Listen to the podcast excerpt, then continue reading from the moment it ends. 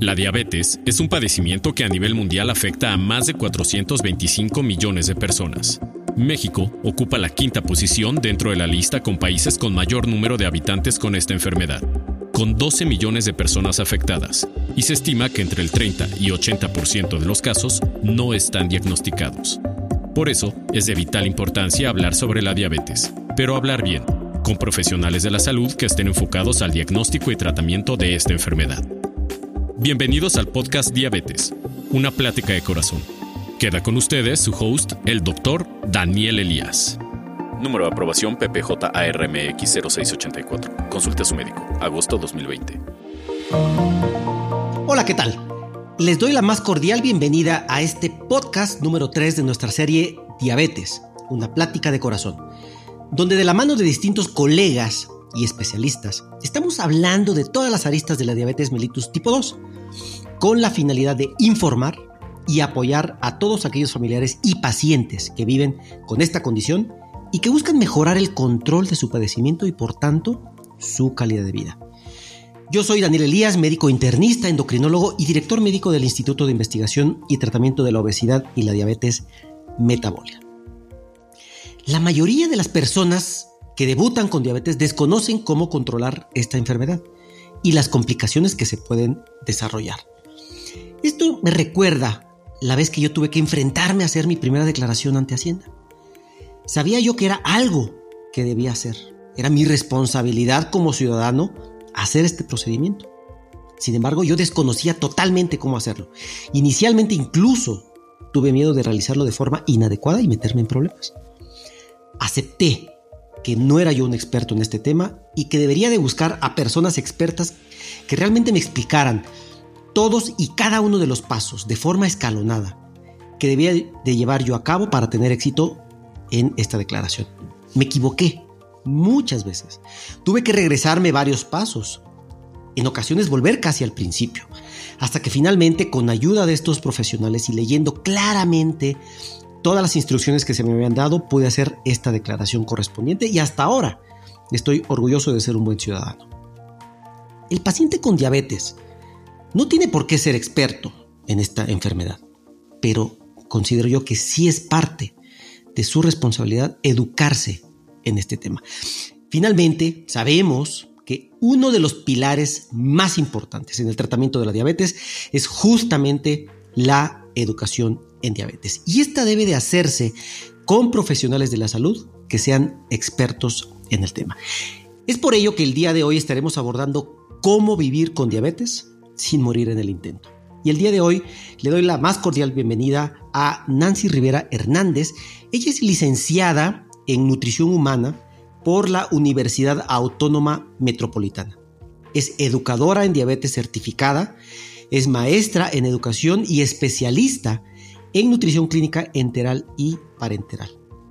A su vez, Nancy es docente de licenciatura y en diversos diplomados sobre educación en diabetes y síndrome metabólico. Actualmente ella es la coordinadora del área de nutrición en la Asociación Mexicana de Diabetes y hoy nos hablará de la educación del paciente y cómo puede, pueden aprender a vivir bien con esta enfermedad en el día a día. Nancy, bienvenida y muchísimas gracias por estar con nosotros. Hola Daniel, muchas gracias por la invitación. Es un gusto estar aquí con ustedes. No, hombre, gracias a ti por, por compartir tus, tus, tus, conocimientos. Y pues justamente eh, me, me gustaría que nos ayudaras explicándole a nuestra audiencia qué implica esta educación en los pacientes con diabetes tipo 2. Muy bien, mira, la educación es un aspecto muy importante para todas las personas que viven con esta condición e incluso también para sus familiares. Eh, a pesar de que este no es un tema, eh, digamos que nuevo, ya tiene pues por lo menos unos 100 años que se hablaba, el doctor Jocelyn ya hablaba sobre la importancia de la educación en diabetes, pues es algo que todavía nos cuesta un poco de trabajo eh, como integrarlo en el tratamiento, ¿no? Muchas personas todavía no conocen de, de, la función que tiene un educador en diabetes en su vida y pues por lo mismo tampoco conocen la importancia sobre el, los autocuidados que podemos tener cuando tenemos esta condición. Eh, la verdad es que la educación en diabetes es un tema muy bonito y es en el cual podemos guiar poco a poco a la persona que tiene esta condición para que conozca primero, bueno, ¿qué es la diabetes? En muchas ocasiones, cuando nos diagnostican, pues sí, nos dicen que tenemos diabetes, pero no nos dicen qué es, qué órgano es el que se vio alterado, o incluso qué tipo de diabetes tenemos. Eh, tengo contacto con, bueno, con muchos de mis pacientes y les pregunto, oiga, ¿y usted sabe qué tipo de diabetes tiene? Y me sorprende escuchar la mayoría, no, solamente sé que tengo diabetes. Y tal vez intuyen por esta generalidad de que como les dio de adultos, pues es la 2, pero muchos de ellos ni siquiera saben qué tipo de diabetes tienen. Entonces, esto de la educación es muy importante para que la persona sepa, bueno, qué es la diabetes, por qué se dio e incluso que puedan em, conocer qué tipo de diabetes tienen. Claro, siempre confirmado, por supuesto, con, con el médico, ¿no? Pues partimos desde aquí, ¿no? Que conozcan qué, en qué consiste y también qué está en sus manos claro para poder evitar el desarrollo de complicaciones. Yo creo que la parte que más nos asusta cuando nos diagnostican con diabetes o cuando diagnostican a un familiar es que de inmediato pensamos en las complicaciones y es tengo diabetes, me va eh, ya tengo daños en mis riñones, en mis ojitos, en mis pies y la verdad es que no. Gracias a la educación en diabetes, no por tener diabetes, es sentencia que tengas que desarrollar las complicaciones. Claro, y muchas veces incluso algunos pacientes consideran o, lo ven como un poco fatalista, ¿no? Es que me diagnosticaron diabetes y creen que ya es una sentencia de muerte, o sea que en los siguientes 15 días, 30 días eh, van a desarrollar una complicación grave avanzada. ¿Y ¿Cuál es la realidad de esto? Sí, es correcto. Eh, muchas veces tienen ese sentimiento e incluso culpa. ¿no? De, no, es que me dio diabetes porque yo comía eh, muchos dulces o me dio diabetes porque, pues es que, en fin, familia hay diabetes y pues a mí me tenía que dar, ¿no? Entonces, justamente el hecho de que las personas conozcan en qué consiste esta condición y los factores de riesgo, bueno, pues ya también... Eh, ayuda a quitar muchas culpas porque también tenemos, y hay que mencionarlo, hay algunos casos en los cuales las personas debutan con diabetes tipo 2 y eran personas que hacían ejercicio y que tenían una excelente alimentación. Son los menores de los casos, por supuesto, pero también ayuda a comprender que tenemos un factor genético, hereditario y muchas cuestiones que pues no estén en nuestras manos a veces. Claro, por supuesto. Bueno, yo sé que trabajas para la Asociación Mexicana de Diabetes, que sabemos que es un lugar que, brinda, eh, es uno de los lugares que, existen en México que brindan información adecuada, relevante, para justamente lograr esta, esta eh, educación en el paciente eh, con diabetes. ¿Cuál es, cuál es la, misión, cuáles son las acciones de esta Asociación Mexicana de Diabetes para, en el tema específicamente de la educación en diabetes? Ok, bueno, mira, te platico rápidamente. El año pasado cumplimos 30 años y pues parte de nuestros objetivos es brindar atención, educación y capacitación sobre el cuidado de la diabetes tanto a las personas que tienen esta condición como a sus familiares, pero también hacia los profesionales de la salud. Entonces tenemos diferentes estrategias eh, con las cuales pues nos estamos moviendo a través de la educación. Para nosotros es muy importante y de hecho le apostamos mucho a la educación. Pensamos que con la educación podemos pues transformar vidas y tenemos eh, asesorías individuales, talleres grupales, grupos de apoyo emocional, eh, talleres vivenciales, eh, en fin, todo lo, todo lo necesario para darle las herramientas a las personas y a sus familiares para que conozcan más sobre esta condición, pero también aprendan qué cosas están en sus manos y qué ellos pueden hacer diariamente para el autocuidado. Es decir, no me tengo que esperar a ver a mi médico y tal vez si estoy en el seguro, pues hasta dentro de un mes o dos o tres para yo poder cuidarme. Hay muchas acciones que yo puedo hacer todos los días para cuidarme y evitar el desarrollo de complicaciones crónicas y también resolver aquellas que se presentan en el momento como una hipoglucemia que se me baja mucho mi glucosa o que se me sube demasiado. Perfecto. Muchas gracias Nancy. Y, y Vamos a poner un, ejemplo, vamos a, imaginar que llega una persona de 50 años que hace una semana le dijeron que tenía 250 de glucosa, es decir, que tenía diabetes, llega contigo, tiene mucho miedo porque cree que va a morir, porque su mamá falleció de una complicación del riñón por diabetes, tuvo, estuvo dializándose, eh, después de ello tuvo un, un, infarto en el corazón. Entonces ella tiene muchísimo miedo, tiene muchísimo miedo y cree que a ella le va a ocurrir exactamente lo mismo, no sabe qué hacer, no sabe qué medicamento tomar, no sabe qué comer, ella trabaja, eh, tiene horarios un poco complicados, no le da tiempo de hacer ejercicio. ¿Cuál es el principal abordaje que haces tú, que hacen los educadores en diabetes ante un paciente que va debutando con diabetes o que ya tiene una diabetes de larga evolución, pero que desconoce muchos eh, pasos del autocuidado? Excelente ejemplo, casi ni pasa, ¿verdad? este, bueno, mira, parte de cómo podemos abordar a este tipo de personas que las acaban de diagnosticar, yo creo que la más importante es escucharlas. Ajá, justamente todos, todo esto que tú me estás compartiendo, porque ahí vamos cachando mucha información. Eh, ¿Qué siente? Eh, justamente eh, preguntar sobre los antecedentes, que bueno, esto ya me los compartiste. Y algo importante que hay que tomar en cuenta justamente es esta parte de si la persona acudió por su voluntad o si alguien la llevó.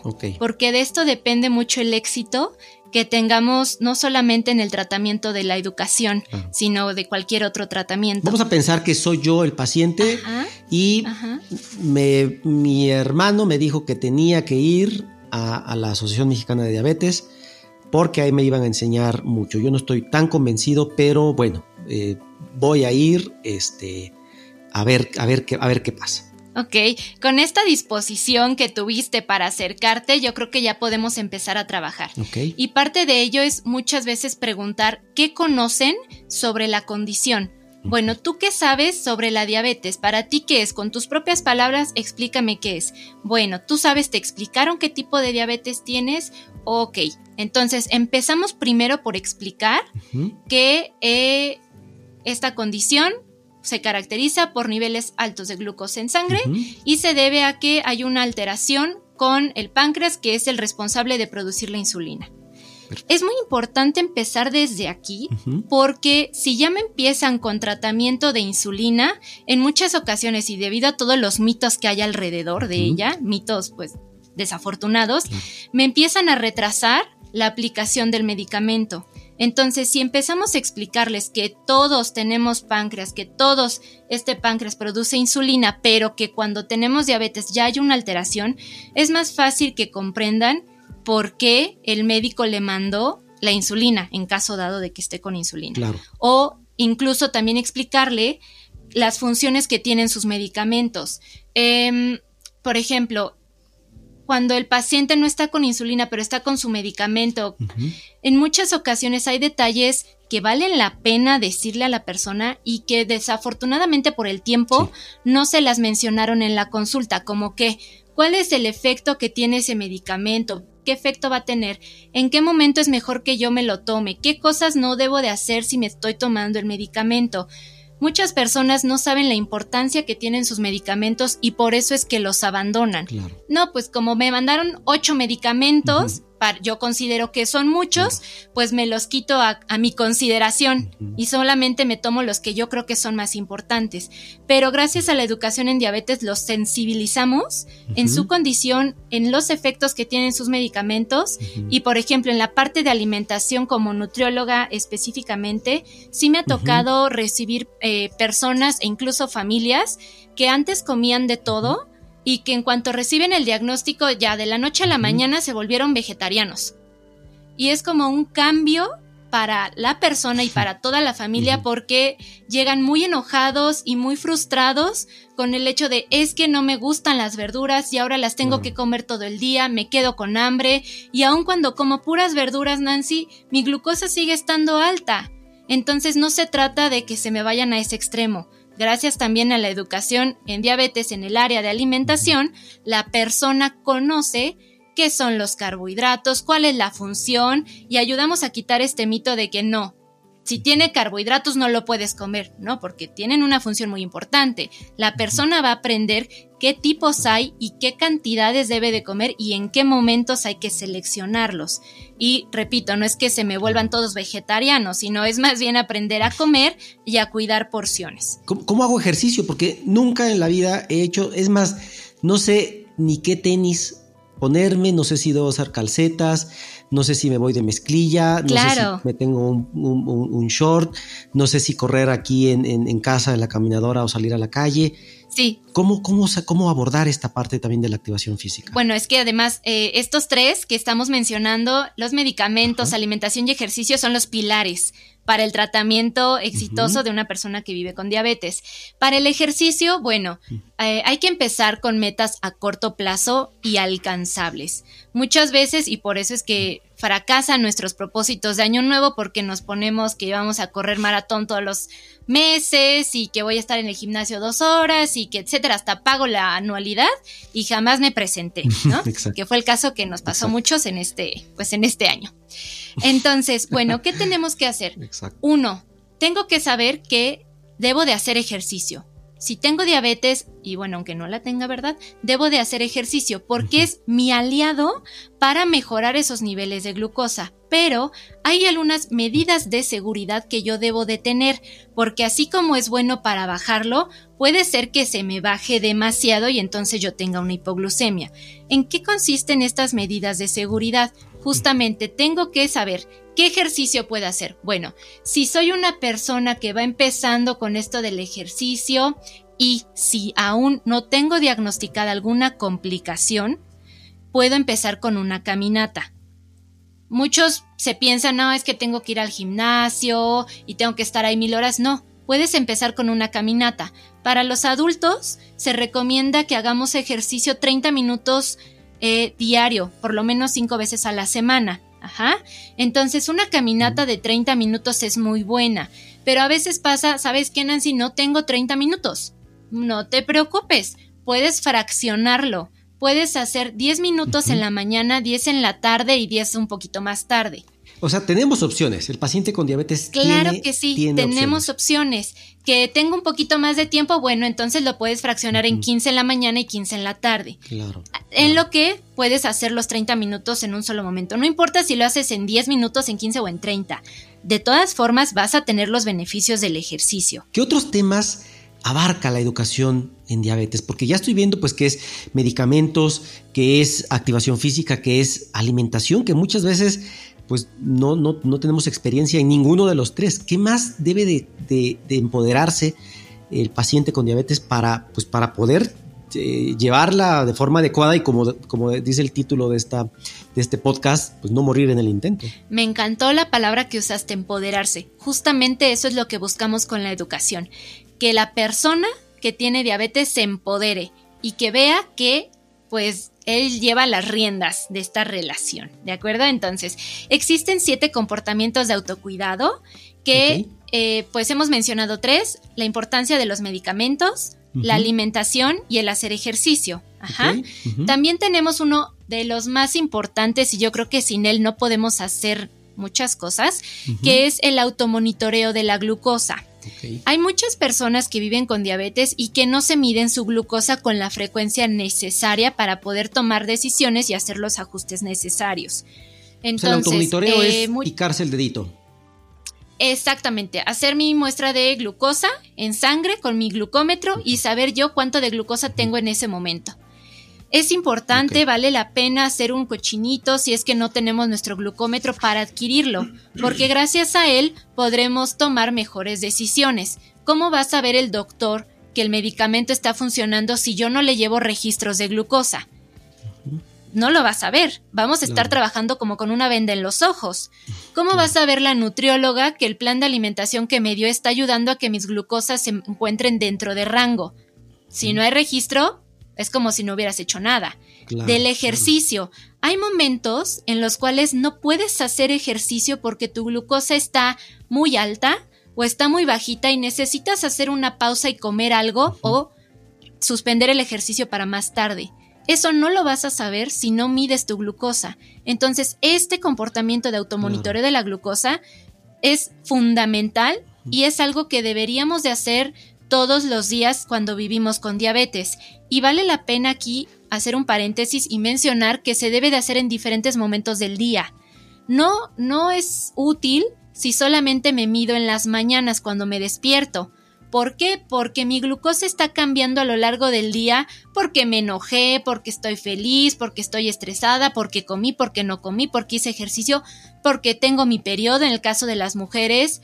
Entonces, por muchas cosas, la glucosa va cambiando a lo largo del día. Y si yo solamente me mido en las mañanas, jamás me voy a enterar de lo que está pasando en mi cuerpo. Claro, entonces esta prescripción del automonitoreo tiene que ser planeado por el educador en diabetes, tiene que ser planeado por el médico, porque pues a lo mejor hay alguien que va a necesitar eh, eh, checarse la glucosa tres veces al día antes de los alimentos, después de los alimentos, y a lo mejor hay alguien que solamente requiere un monitoreo, a lo mejor hay alguien que no lo requiere porque tal vez solo tiene un, un tratamiento y con eso es, es suficiente. Sí, es algo que necesitamos platicar con nuestro médico, con nuestro nutriólogo, con nuestro educador en diabetes y más cuando vamos debutando con esta condición.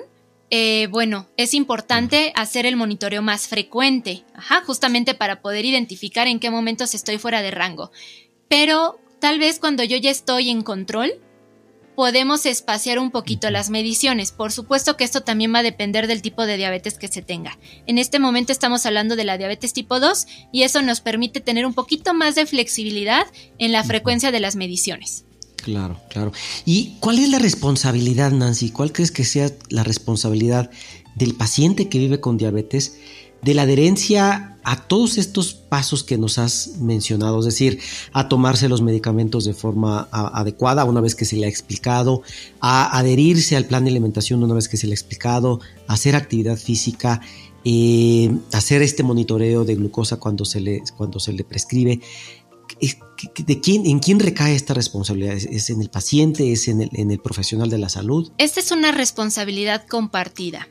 Puedo yo ir con el mejor médico, con el mejor educador, pero si yo no hago las acciones que me corresponden, pues de nada sirvió que yo haya acudido con la mejor persona. No porque me haga una receta pues carísima y con los medicamentos más novedosos significan que en automático ya voy a estar en control. Hay muchos comportamientos que yo tengo que poner en acción y que tengo que poner de mi parte.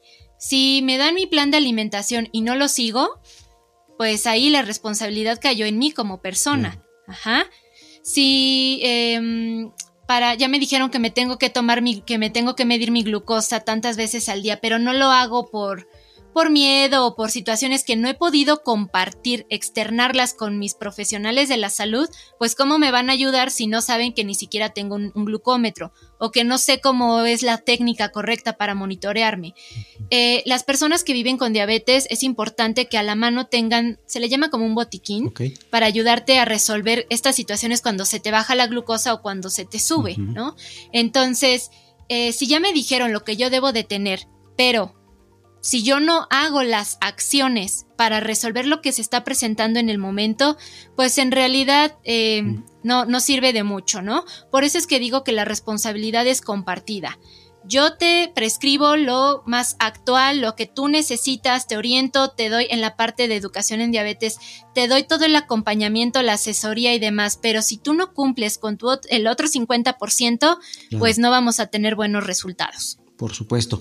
¿Qué herramientas, qué consejos les darías a estos pacientes con diabetes que van debutando o los que ya tienen la, enfermedad para, pues, para, para, adherirse realmente, ¿no? Quitarse ese miedo y para que finalmente pues mejore su calidad de vida, que, es algo que nosotros finalmente buscamos con estos tratamientos que, prescribimos, tanto los farmacológicos como los de cambios del estilo de vida. Eh, qué, qué, qué consejos les das para ¿Qué, herramientas les, ofrecerías para que se puedan adherir de una mejor manera? Bueno, eh, son varios. Me gustaría empezar primero con la parte emocional y de hecho es otro de los comportamientos de autocuidado.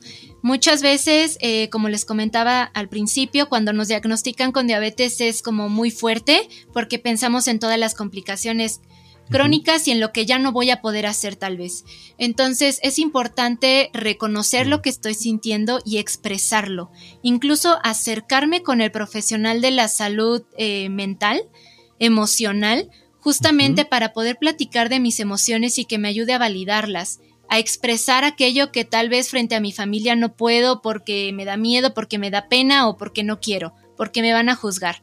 ¿No? Entonces, lo, yo creo que de los primeritos sería eso, acercarse con un profesional de la salud emocional para manejar las emociones, porque muchas veces si la emoción no está eh, manejada, no podemos avanzar. Les decía yo, podemos ir con los mejores médicos, pero si yo estoy en la parte de negación, en donde yo digo, yo no tengo diabetes, pues no voy a hacer ningún cambio porque yo no tengo diabetes, aunque mis resultados digan otra cosa.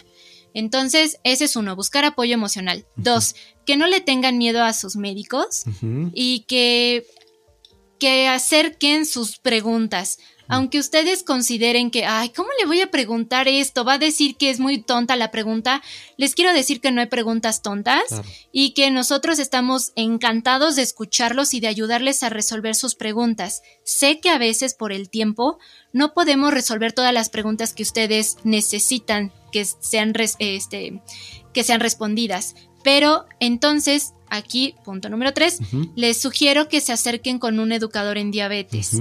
El educador en diabetes es este profesional de la salud que nos va a ayudar a como hacer la unión de todas las recomendaciones que te está dando tu médico, tu nutriólogo, el psicólogo, etcétera, y que va a poder darte a través de estrategias educativas que sean las más adecuadas para ti, justamente esta información como, como digerida, como sencilla, con términos incluso que sean fáciles de que nosotros entendamos, porque a veces puede ser que me dijeron términos técnicos que yo dije, ¿y esto qué significa?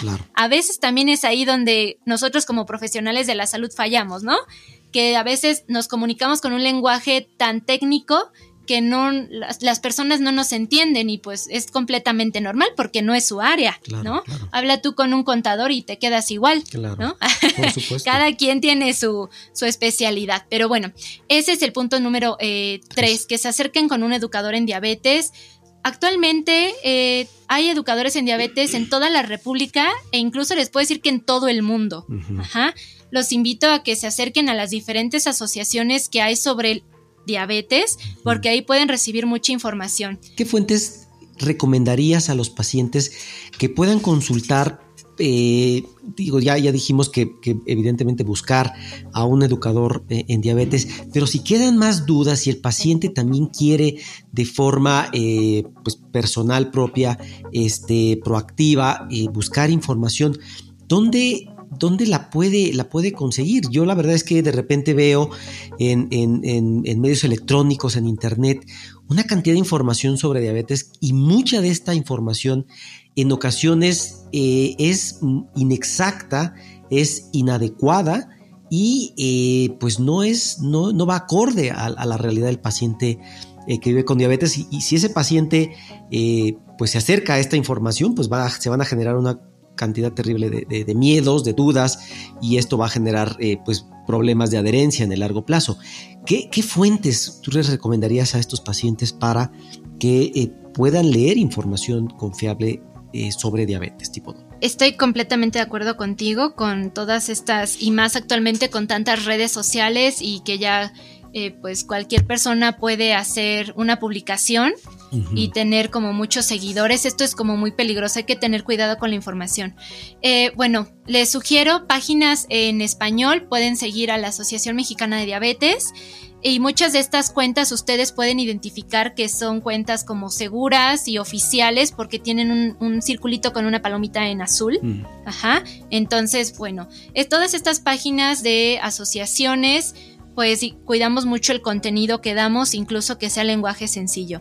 En México está la de la Asociación Mexicana de Diabetes, también tenemos... Eh, si dominan el idioma inglés, también tenemos la Asociación Americana de Diabetes.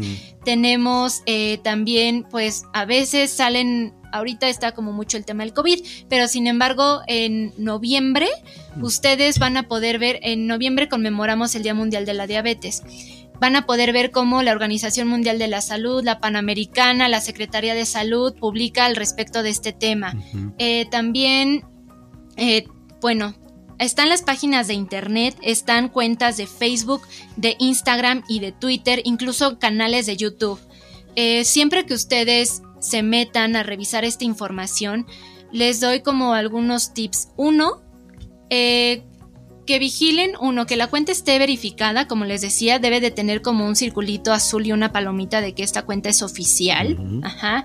Dos, que realmente aparezcan como los nombres de las personas que están como redactando este contenido o que tengan bibliografía. Suele aparecer como al pie de las imágenes.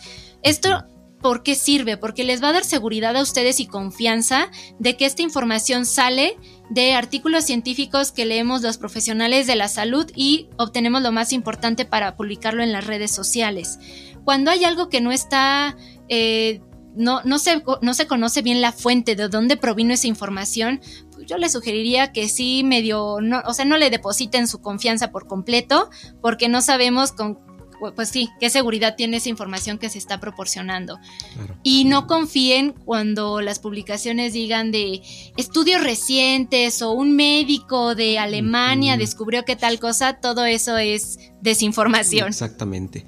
Pues Nancy, muchísimas gracias. La verdad es que creo que hemos aprendido muchísimo eh, eh, en este podcast sobre la, educación en diabetes y sobre todo su importancia, ¿no? Como ya decías eh, y decíamos también, pues el paciente no tiene la obligación de ser un experto en diabetes, para eso existimos los profesionales de la salud, pero probablemente si sea su, eh, su responsabilidad eh, que se acerque a eh, buscar información que sea exacta, que sea fidedigna, que sea verdadera, para que finalmente el tratamiento de su diabetes sea acorde a lo que está establecido, pues por, por instancias eh, nacionales e internacionales. Tal vez yo agregaría también, se puede encontrar información muy valiosa en la página de la Sociedad Mexicana de Nutrición y Endocrinología. Ahí hay muchísima información para pacientes eh, de, diabetes y de muchos otros temas relacionados a la, a la endocrinología. Entonces te agradezco muchísimo, Nancy, tu tiempo y tu experiencia. Muchísimas gracias, Daniel.